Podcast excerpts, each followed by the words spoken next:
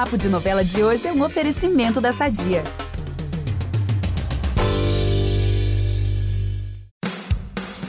Todo mundo tirando a camisa e caprichando no portunhol, porque a nossa viagem nos leva direto para a década de 50 e para o calor de uma ilha caribenha cheia de sensualidade. Partiu Kubanacan! Eu já tô aqui pronto, Carol.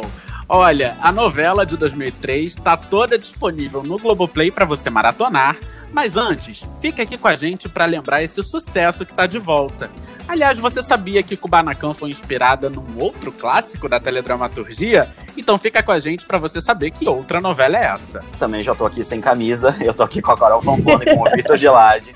E a gente volta depois da vinheta com Kubanacan. Você não é uma assassina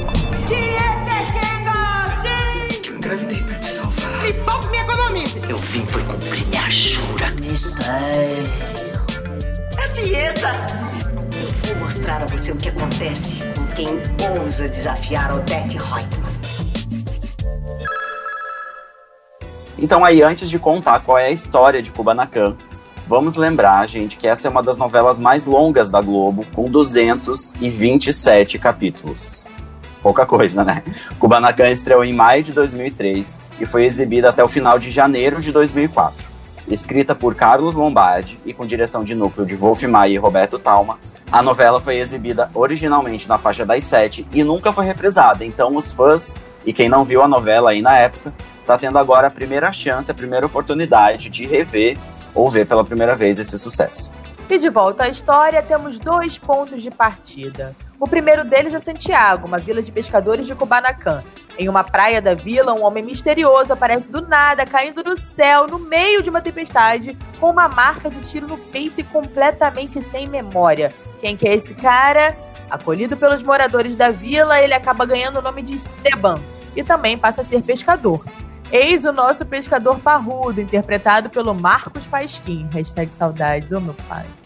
Um homem que caiu do céu. Marisol, homem não cai do céu. Está querendo se livrar de mim, não precisa de desculpa, vagabunda. Você não ouviu um barulho estranho antes de me alcançar? Teve um trovão meio diferente. Parecia um avião. Avião não sai nesse tempo. E lá da onde já caiu um homem? Marisol não tem homem nenhum, ó. Eu? Caramba, mas, mas do céu mesmo? E aí, com esse pescador parrudo que cai do céu, acaba acontecendo, começando ali, na verdade, uma reviravolta amorosa que, meu Deus do céu. Olha só, o Esteban, ele se apaixona pela Marisol, a personagem da Danielle Vinitz, e assume a criação dos dois filhos dela. Lembrando que a Marisol era apaixonada por Henrico, personagem do Vladimir Brista. E depois de uma briga, o Henrico vai embora da vila e o Esteban vira ali o homem da casa. E esse romance, gente, você viu aí que são 227 capítulos, então você imagina. Esse romance vive uma série de idas e vindas, porque no momento da história, depois de uma passagem de tempo, a Marisol acaba se mudando para a capital de Kubanacan, chamada La Bendita. Falando na Marisol, ela foi a primeira personagem mãe da carreira da Danielle Vinitz. E ela falou um pouco sobre isso em um papo com a nossa colega Paula Oliveira em uma live no Instagram do G-Show. A gente separou um trechinho bem bacana, escuta só. E assistir de novo o Banacan, assim, é, é, muito, é, é muito diferente, porque eu não era mãe na época, né? E eu lembro que, se não me engano, foi a primeira vez que eu fui mãe é, numa novela e, e num trabalho. É, então, para mim, isso teve um peso, assim, e teve uma, uma alegria também grande das pessoas poderem me enxergar não mais como uma menina que começou lá com 16 anos na televisão, 17, e, e, a, e sim a mulher, né?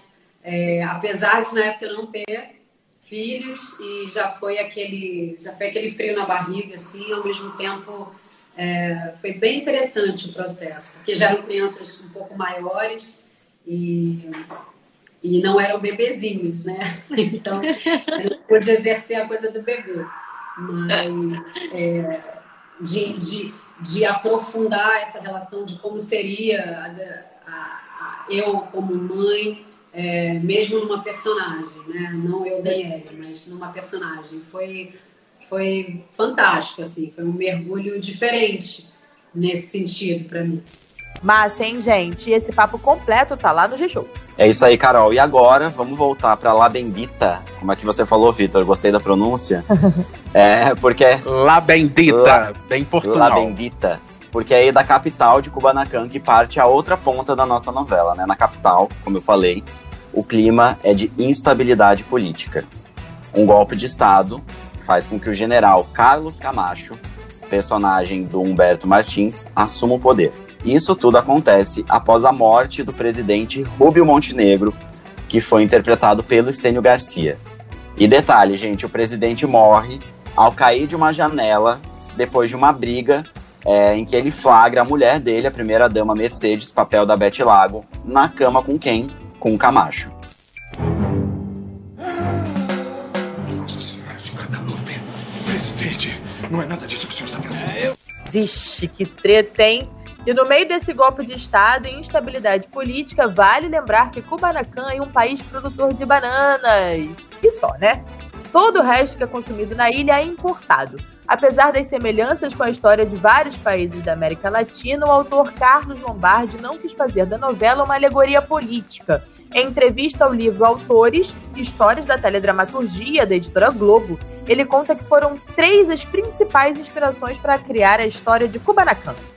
A primeira delas foi a novela Que Rei Sou Eu, de 1989, escrita por Cassiano Gabos Mendes. Olha só o que diz o Carlos Lombardi sobre essa inspiração. Abre aspas. Queria fazer uma Que Rei Sou Eu diferente.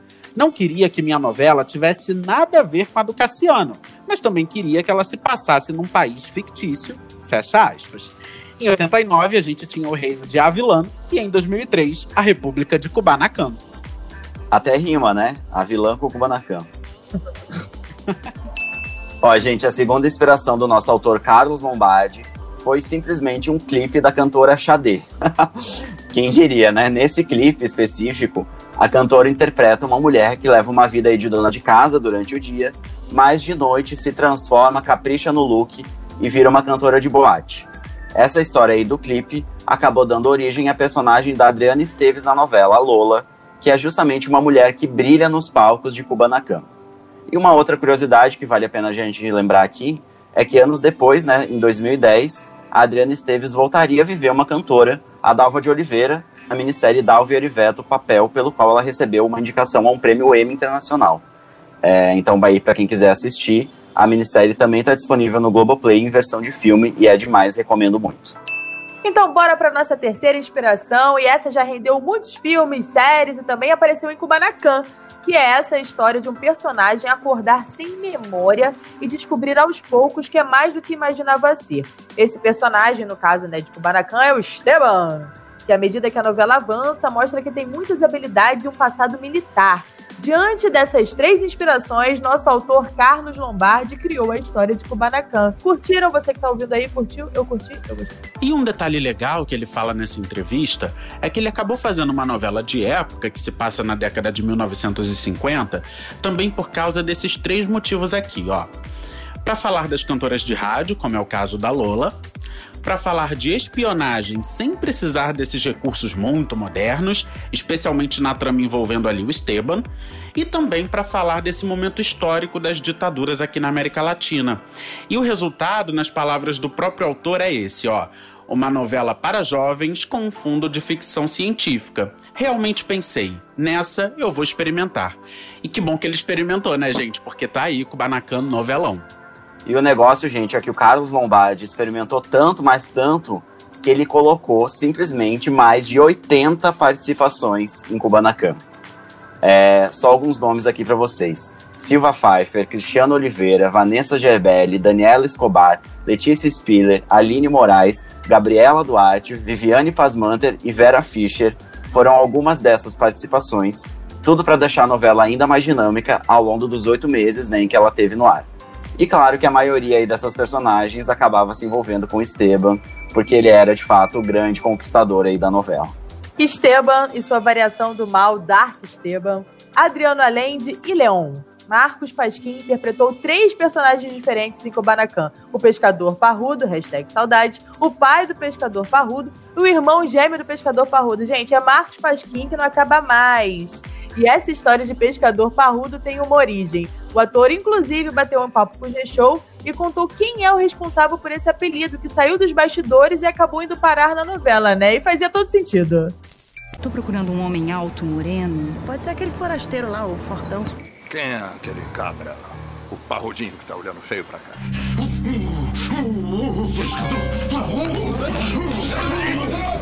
Você sabe que essa, essa coisa do, do pescador parrudo foi o Humberto Martins. Num dia, numa cena lá, estava uma cena, se, não me engano, era ele com, com a. não sei com quem, enfim, mas eu soube que ele pegou e, e, e mencionou isso. Naquela, naquela vila de pescadores, que tem aquele pescador parrudo. E aí eu acho que o Carlos Lombardi viu isso, gostou, inseriu na novela. Mas uh, o pescador parrudo acho que veio do Humberto Martins, não foi, não foi ideia do, do Lombardi, se eu não me engano, posso estar enganado.